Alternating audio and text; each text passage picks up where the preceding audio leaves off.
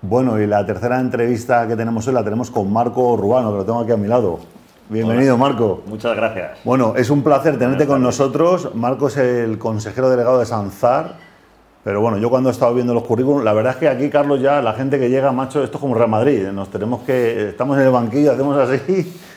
Eh, Marco es doctorado y con una maestría en Ingeniería Aeronáutica por la Universidad Politécnica de Madrid, profesor asociado en el Departamento de Economía de la Universidad Complutense y en la Carlos III de Madrid 16 años trabajando en el consorcio Airbus, profesor invitado de máster de pruebas de vuelo a la Universidad Politécnica, consultor de diferentes empresas de construcción de aeropuertos y en los últimos años, para no aburrirte, ¿no? área de investigación, Flying Cars, que es la integración de actuadores inerciales mejorando la estabilidad y el rendimiento, que ahora nos contarás qué es. Sí, ahora cuento un poquito. Drones, puerto y sostenibilidad de los sistemas de aeronaves no tripuladas y evaluación y sostenibilidad en aeropuertos terminales por medio de indicadores. Y desde hace año y medio bueno, pues ya metiéndote en el emprendimiento, ¿no? Sanzar Aerospace, agricultura de precisión y ganadería basada en inteligencia artificial y big data. Bueno, aquí hay chicha. ¿Por dónde quieres empezar? bueno, bueno pues cuéntanos un poco el, mundo. Tú estás en el mundo corporativo, ¿no? Trabajando para, el consorcio Airbus. Sí, durante pues casi 20 años.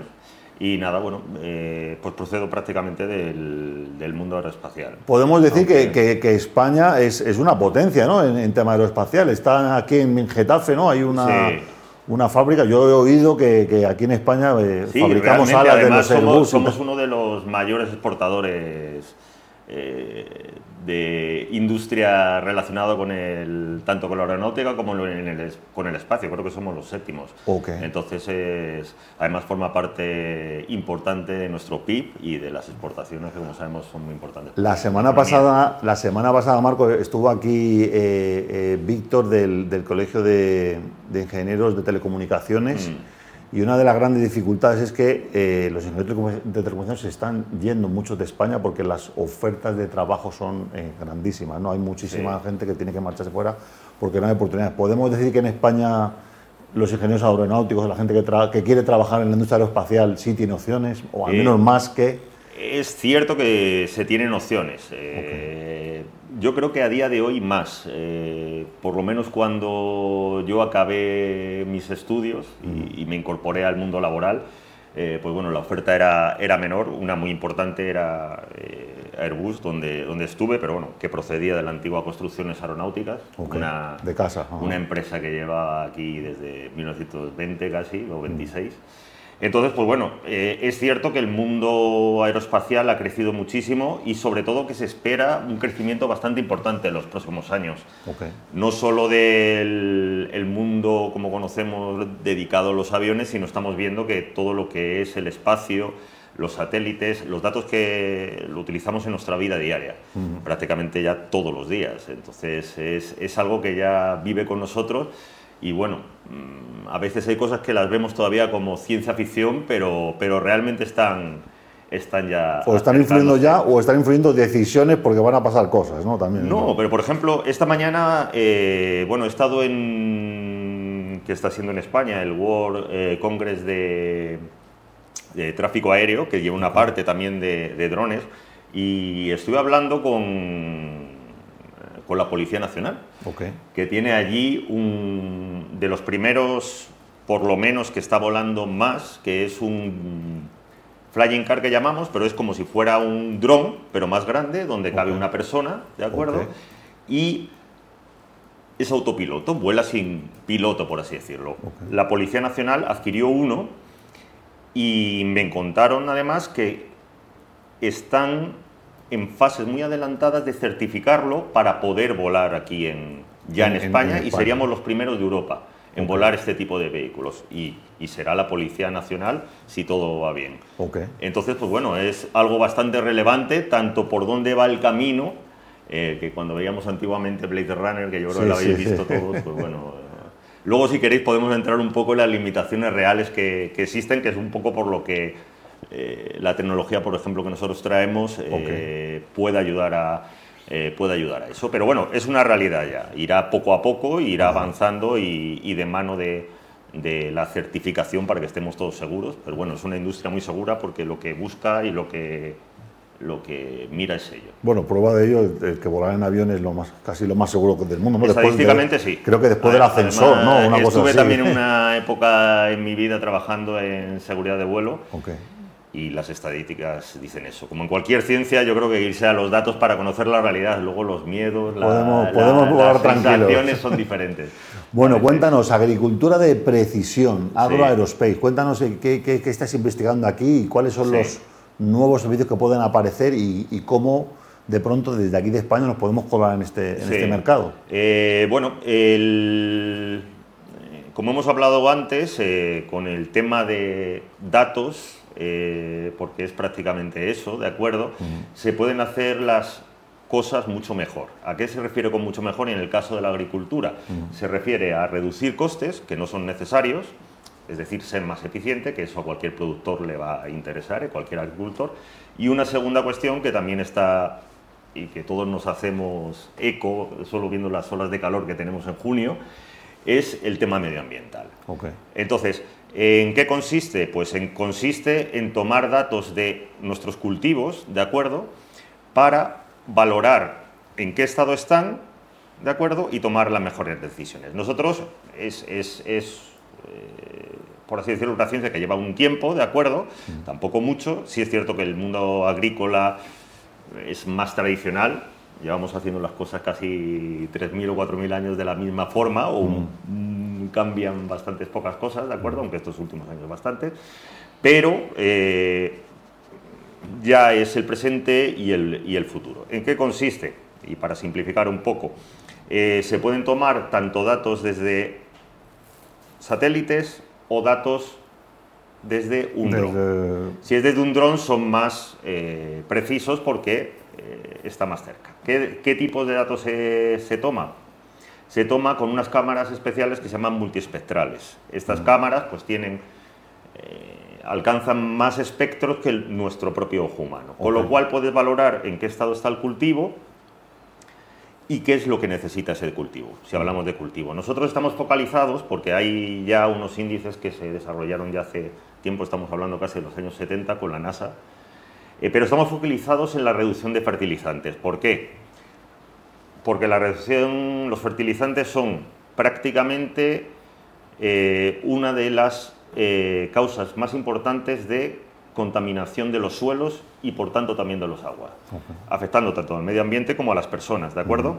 Además de un elevado costo para los, agricultores. Entonces, estamos focalizados en un software para aplicación precisa de los fertilizantes. Entonces, en, hay muchas herramientas que lo que hacen es evaluar de forma global y evidentemente ayudan mucho, pero nosotros estamos focalizados en eso. Eh, motivos por los cuales son unos precios que, bueno, como nos está pasando con el petróleo, con los fertilizantes le está pasando prácticamente igual porque es eh, una subida en tres meses creo que ha subido por tres el precio. Y, no nos vamos a escapar aquí en el supermercado. Y es, debido a la, a la, crisis energética, entonces pues bueno, eh, es un poco. Tenemos proyectos en también en Sudamérica, que estamos volando allí. Para en, Paraguay estáis haciendo cosas, ¿no? En Paraguay, sí, tenemos uh, convenios allí, tanto con eh, la universidad como con un instituto tecnológico agrícola de, privado de, de, investigación agrícola relacionada sobre todo allí el, cultivo fundamental es la soja, pero también tratamos trigo, arroz y, y maíz. Y los resultados, la verdad, que son son muy esperanzadores.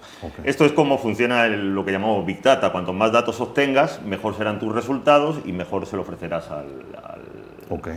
Estos son soluciones que, de pronto una, un, granjero, un agricultor pueda, pueda adquirir ya, porque por experiencia personal yo he visto que el, mundo, el mundo agrario tiene dos principales problemas que a mí me, me transmitieron, ¿no? Hmm. porque por la productora hemos estado visitando algunas granjas y viendo algunas cosas. Y hablando con ellos, hay dos problemas. Hay un problema de mano de obra, hmm. que eh, muy poca gente quiere trabajar ya en el campo. Si quieres mano de obra cualificada para el campo, me refiero, tienes que traerte gente de fuera de España, porque ni los propios hijos, teniendo los padres eh, explotaciones eh, ganaderas o agrícolas produciendo y con un historial detrás y pagado todo, no se quieren dedicar al campo. Es cierto, es cierto. Entonces, un problema de mano de obra eh, importante. Y luego, yo creo que tecnología sí quieren, eh, sí quieren y tienen el capital para hacerlo. Porque, Mm. por ejemplo, yo no co- desconocía el precio de lo que cuestan, por ejemplo, los tractores.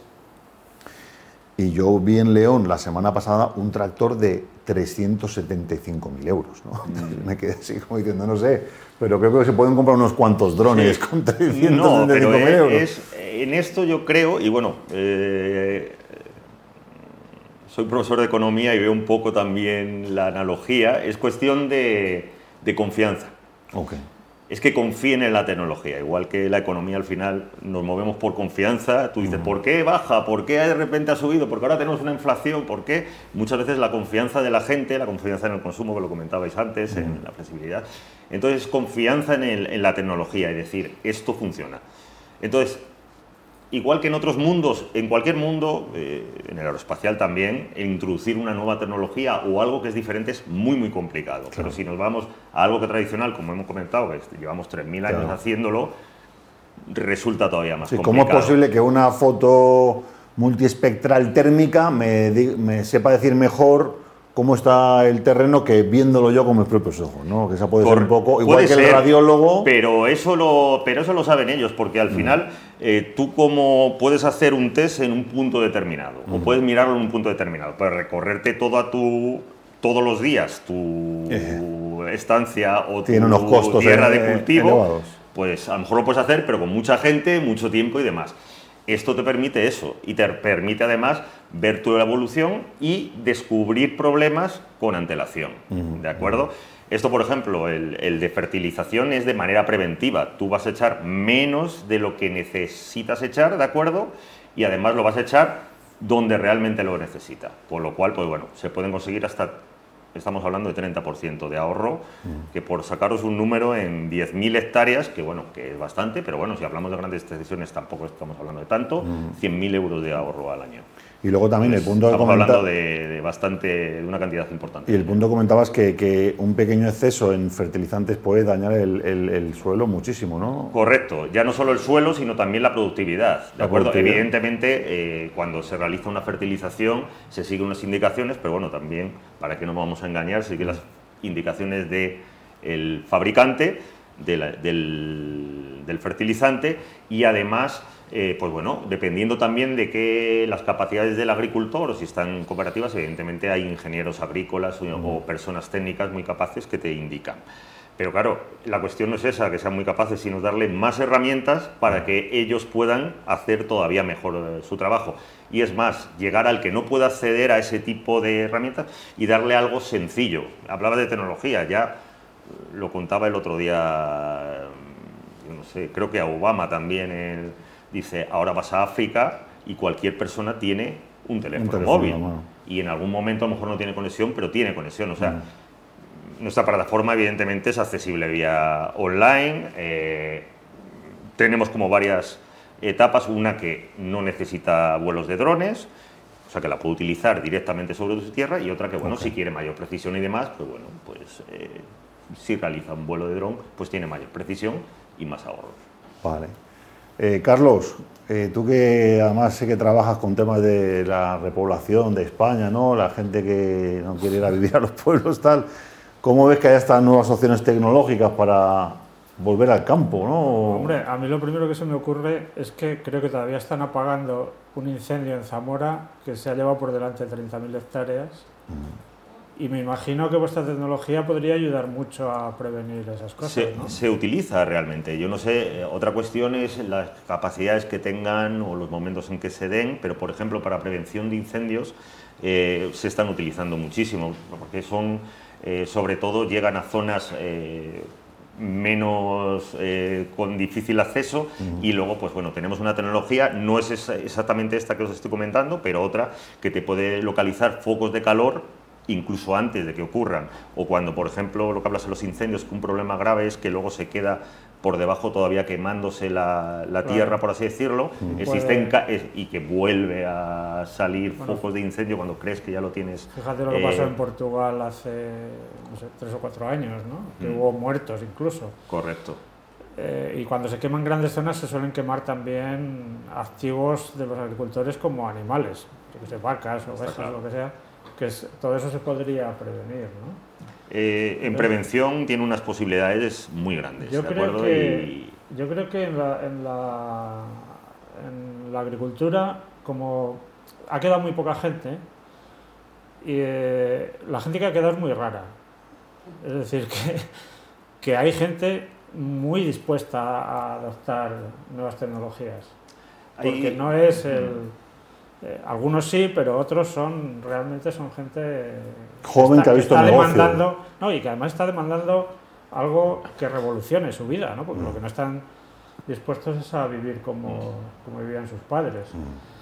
Entonces, yo creo que eh, habrá seguramente una explosión de demanda, si no la hay ya. Yo creo que sí. Bueno, es una de las primeras aplicaciones eh, de los drones ha sido a la agricultura, ¿de acuerdo? Otra, por ejemplo, lo que has comentado a incendios, control de incendios. Luego ahora estamos viendo también instalaciones, etcétera, eléctricas, de todo tipo, ¿de acuerdo? Está viviendo realmente una explosión.